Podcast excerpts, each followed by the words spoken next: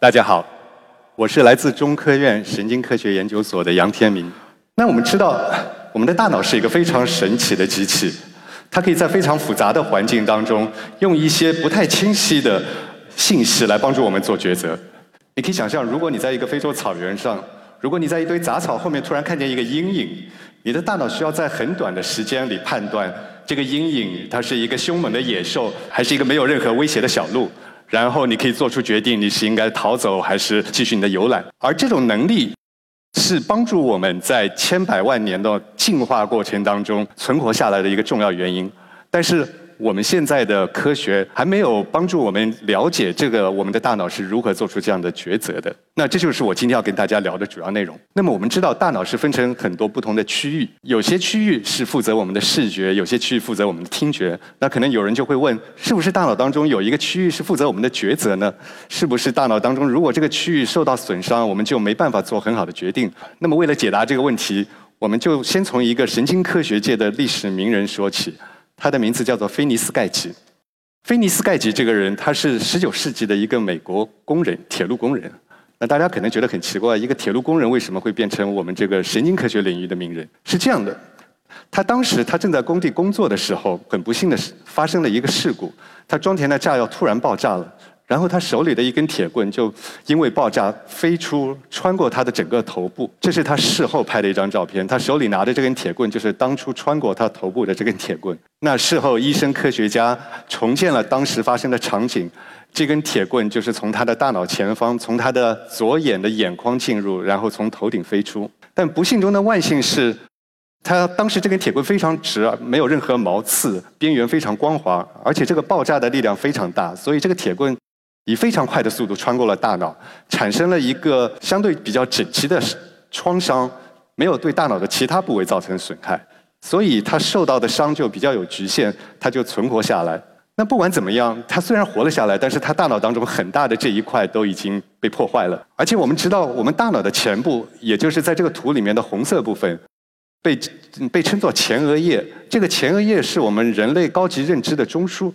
那么前额叶的很大一块受到创伤之后，那你可能会想，这个人虽然活下来，他是不是就变成了一个傻子？但很有趣的是，在他经过一个短暂的恢复之后，医生给他做了各种鉴定，发现他的智力水平跟正常人没有什么不一样。如果你和他不熟的话，你你会觉得他就是一个正常人。但是如果你是他身边亲近的人，你会发现他发生了很大的变化。他一大变化就是他的性格发生了很大变化。在这个事故之前，他是一个和蔼可亲、大家都喜欢的人。但是在事故发生之后，他变得脾气非常暴躁，非常容易生气。他有时会很高兴，有时候又会发狂，反复无常。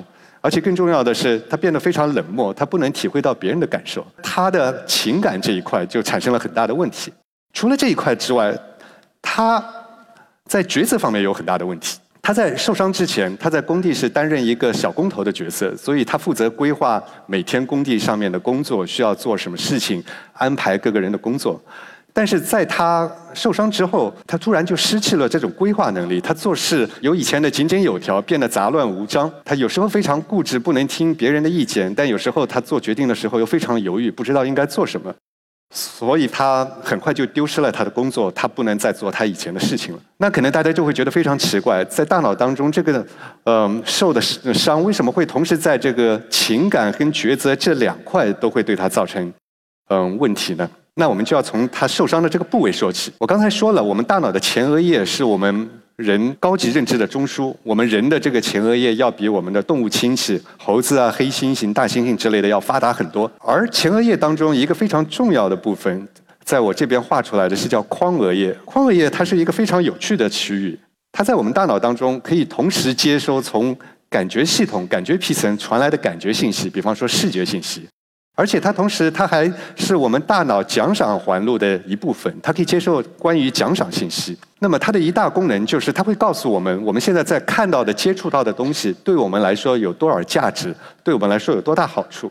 那在我们实验室就可以做这样的实验。我现在说一下，在我们实验室做实验都是用猴子来做的。用猴子来做实验的一大好处是，我们可以在猴子的大脑当中埋入非常细小的电极，这些电极的直径只有一百微米左右，它可以它可以告诉我们神经细胞单个神经细胞的活动。然后通过对神经细胞活动的记录，我们就可以知道，在猴子做思考、做抉择的时候，它大脑的神经系统在干些什么。那在这个实验里面，我们首先在屏幕上给猴子看一些东西，看一些图片，比方说看这个五边形的图片。然后在看图片的同时，我们会给猴子一些果汁盒，这样经过一段时间，猴子就知道这个五边形是个好东西。我每次看到它，我就有果汁盒。那我们还会训练猴子再去看另外的图片，比方说这个菱形。然后每次看到菱形的时候，我们会给猴子一大堆果汁喝。那经过学习之后，猴子就会知道菱形是比五边形更好的一个图形。那猴子在看这些图片的时候，我我们还可以去记录它的神经元的活性。那么可能大家不知道，这个神经元的活性，它神经元编码信息，嗯，它是通过发放电脉冲来。进行的，在这边我用这个直线来表示这个电脉冲。如果一个神经元它很兴奋，它就会发放很多电脉冲；如果它的神经元发放电脉冲比较小，就说明它的活性受到了抑制。我们在猴子在看这些图片的时候，我们就发现，如果猴子它在看到一个它喜欢的图片，这个图片会告诉他他会得到很多果汁的时候，眶额叶有一部分神经元就会变得特别兴奋。然后，如果猴子看到一张图片带来的奖励比较少，价值比较低的时候，这些神经元的活性就会不那么强。那也就是说，如果我不知道这些图片对猴子来说是好是坏，我只要去看这个神经元的反应，我就会知道这些图片对猴子的价值是高还是低。那眶额叶就是通过这种方法来帮助我们大脑来编码我们平时所看到的东西是好是坏，价值是高是低。那当然，平时我们在我们的生活当中，我们肯定不会说是看一张简单的图片、喝果汁这样来判断一个东西是好是坏。我们的眶额叶其实要做非常复杂的计算，而且非常有意思的是，我们眶额叶做计算的这个过程，它其实不是我们能够主观体验到的，是个黑箱操作的过程。那这个黑箱操作是什么意思呢？就比方说，我给大家看这么一张照片，你看见一个小朋友，我问一下大家的感受是什么？那你可能会说，这是一个比较可爱的小朋友，看到他会比较高兴，对吧？我至少希望大家是这么想的，因为这小朋友是我们家的。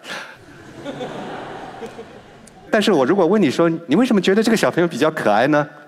那你可能会说，这个小朋友，嗯，他有圆圆的小脸，大大的眼睛，他张着嘴，吐着舌头，露出小白牙，微笑的样子，嗯，看起来还蛮可爱的。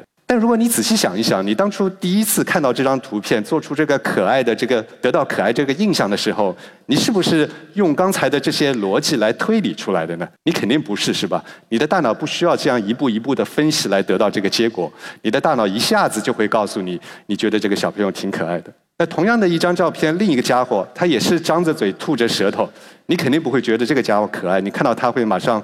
嗯，会马上找个地方躲起来。那我如果问你说，你为什么看到这个家伙会躲起来呢？你肯定不会说，我仔细计算了他的牙齿有多少，他嘴张得这么大，他的表情看起来很恐怖，所以我才会躲起来，是吧？那也就是说，我们不需要经过一个呃逻辑的推断的部分，我们的眶额叶就可以对当前的在你面前的这个东西做出评估。但是这个评估过程其实是我们不知道的。这也就是我刚才为什么说眶额叶的这个操作是一个黑箱操作，对我们来说。我们大脑当中就存在这个评估系统，包括我们刚才说的眶额叶，它做的事情就是把感觉信息给做一个综合评估，然后他用评估的结果帮助我们做抉择。同时，另一方面，他评估结果给我们造成的这个主观体验，就是我们通常说的情感。如果我们觉得恐惧，那是因为我们的评估系统告诉我们这个东西是应该值得恐惧的。换句话来说，我们的情感跟抉择。它们之间并没有一个因果关系，它们只是评估系统的两个输出而已。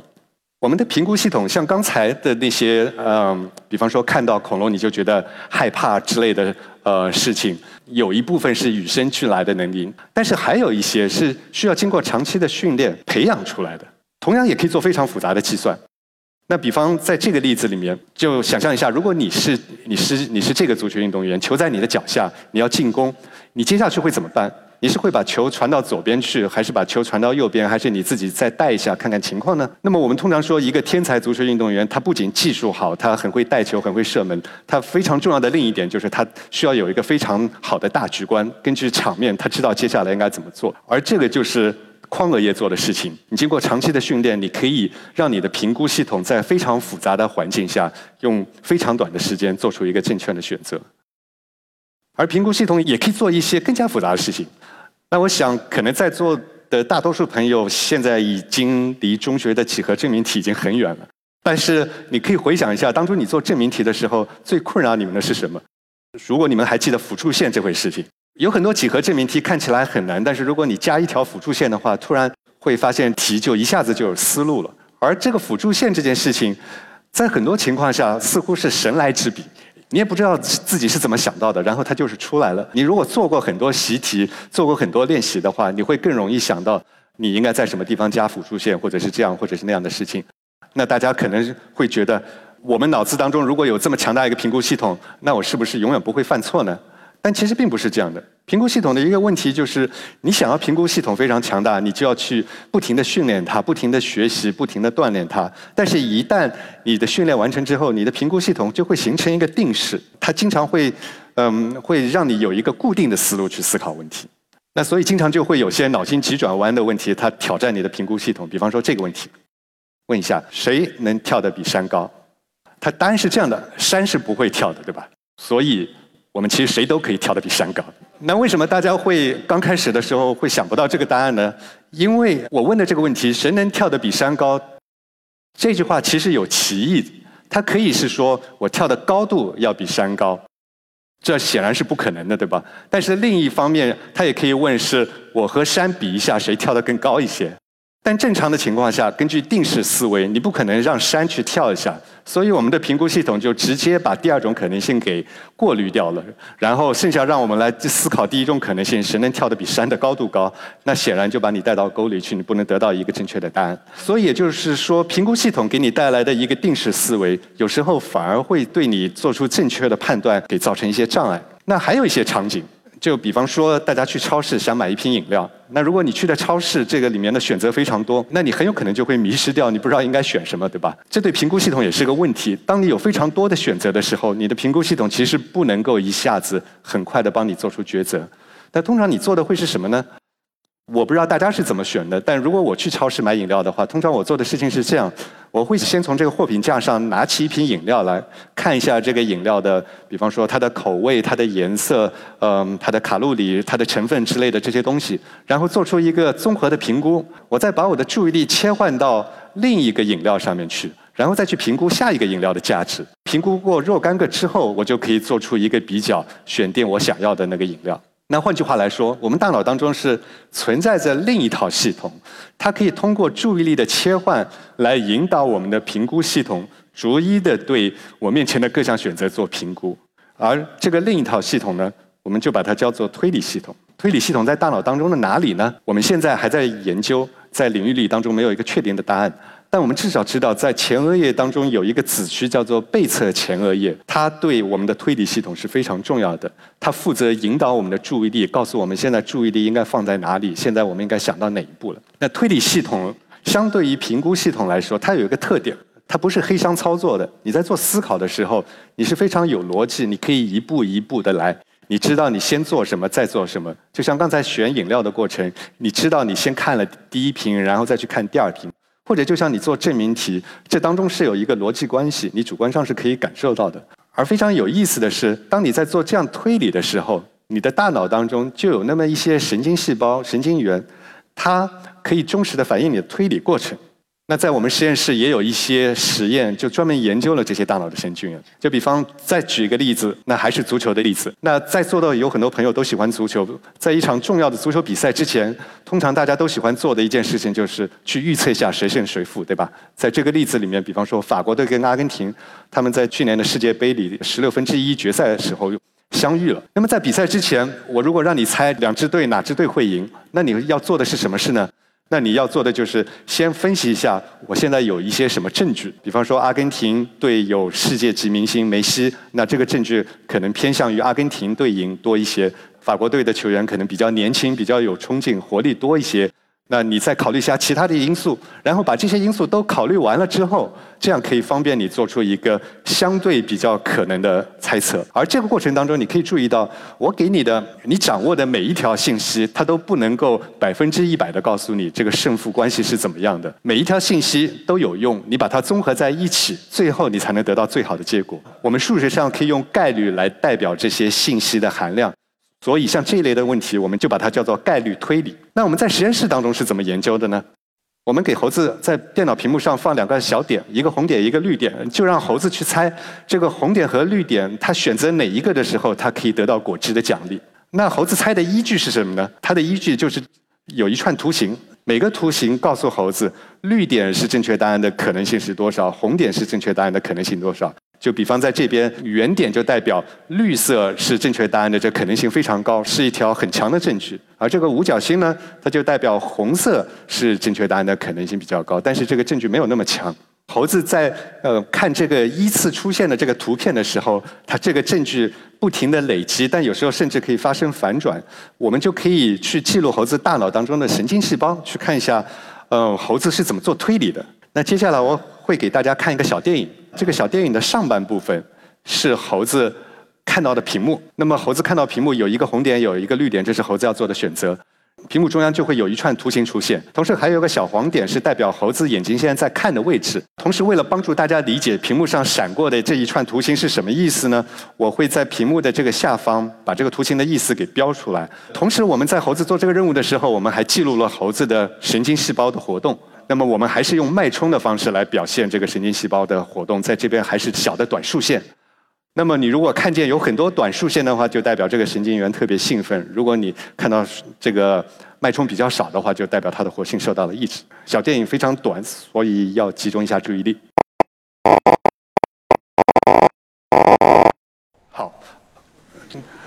那个刚才放这个小电影的时候，大家也听到了这个哒哒哒哒的声音，对吧？这个哒哒的哒的声音，它就是这个脉冲的声音。我们就是通过这样的声音来感受这个神经元的脉冲的发放的情况。那那另一方面，大家在这个非常快的小电影里面就看见有一串图形飞快的过去了，对吧？我们真实的场景，猴子在做这个抉择的时候，这个图形就是这么飞快的穿过去的。它每张图形在屏幕上就出现了半秒钟，而猴子它的确可以做这个事情。那在这个特定的例子当中，你可以看到它的前三个图片，它是偏向于绿色的证据。然后在这个时候，这个神经元的这个脉冲就非常稀疏。然后第四个，它把证据稍微反转了过来一点，就会发现这个神经元突然变得兴奋一点。然后反转之后又反转成绿的，然后神经元又变得不太兴奋。然后又反转成红的，这个神经元突然就变得非常兴奋，因为现在的证据是非常倾向于红色是正确答案。而最后猴子也做出了抉择。那换句话来说，这个猴子它心里在做怎么样的思考，我们其实是没有办法直接观察到的。我们能够观察到的只是猴子最后做出选择，它选红色。但是我们通过记录这个神经细胞的这个脉冲活动，我们就可以知道猴子它真的是根据这个证据一条一条的在做推理。当证据反转的时候，它神经细胞的活性也会发生反转。那么我刚才说了，我们有一个非常强大的推理系统，包括猴子都可以做这么复杂的概率问题。那么接下来一个问题就是说，如果推理系统这么有逻辑、这么好，总是能够帮助我们做出正确的决定，那我们为什么不所有的事情都用推理系统来做呢？那举个例子来说，比方说围棋。那大家知道，这个围棋是一个非常嗯非常考验智力的一个游戏，因为围棋它一个棋盘十九乘十九。有非常多的可能性。如果你要在三步之内把所有的变化都算到，那就已经是超过上百万种可能的变化。而你要把这么多变化都给算出来，我们的人脑是不可能做到的。呃，非但人脑不可能做到，现在世界上最强大的计算机都做不到。那我们是怎么下围棋的呢？我们下围棋的时候，我们其实只会算非常少的步数，包括世界冠军也是这样，他们会运用他们的棋感。来决定现在棋盘上面哪些位置是最重要的位置，他需要去推算一下，然后他只在这些很少量的位置上面去做算棋。所以，也许很多人会说，围棋是一个逻辑思维的运动，但其实围棋当中最重要的是棋感，而棋感这一步是我们的评估系统来做的。你不知道你棋感，嗯，做出这个推理，这个盘面是好是坏，中间过程是什么？但是你的评估系统非常高效，它可以把非常复杂的盘面都可以算出来。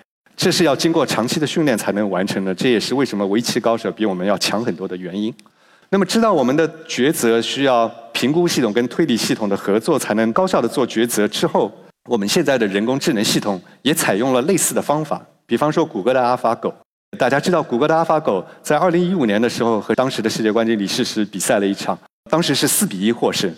但是它后来又进一步进化，所以它现在已经超过了世界上所有的人类，所有的人类都没有可能在阿法狗面前赢上哪怕一盘。那么阿法狗这个系统是怎么回事呢？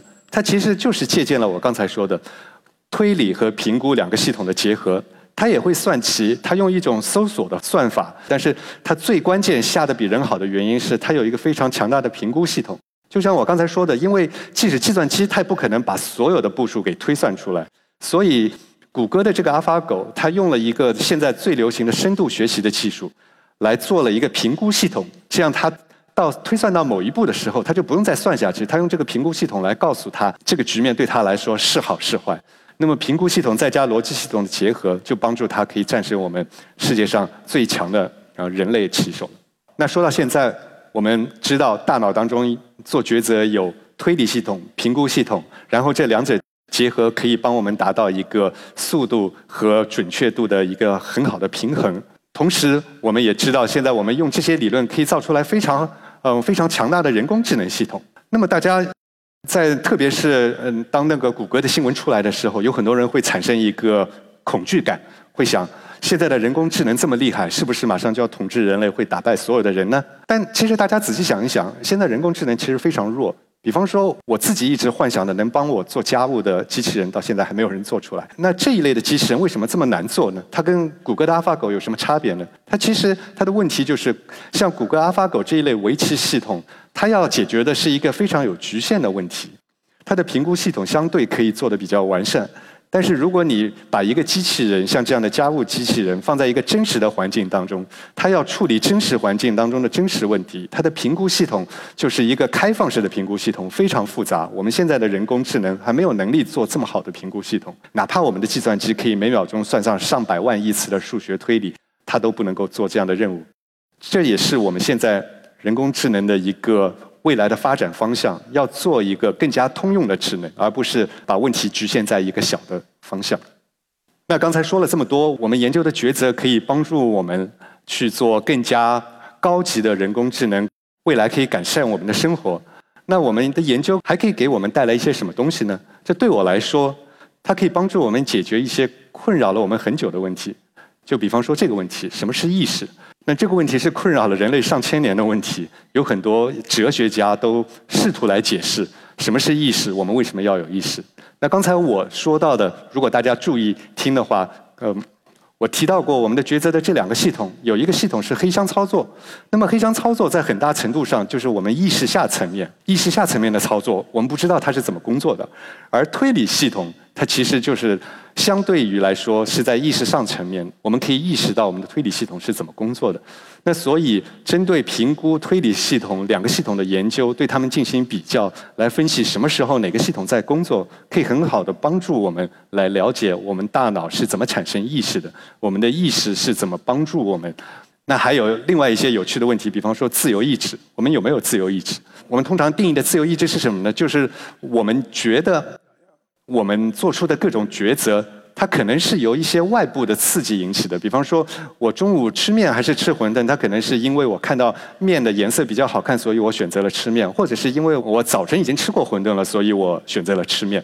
那像这一类的抉择，你可以说我抉择的全部原因都是因为外界给我的刺激，或者说过去时间某一段时间的回忆，同样也是外界的一种刺激造成的。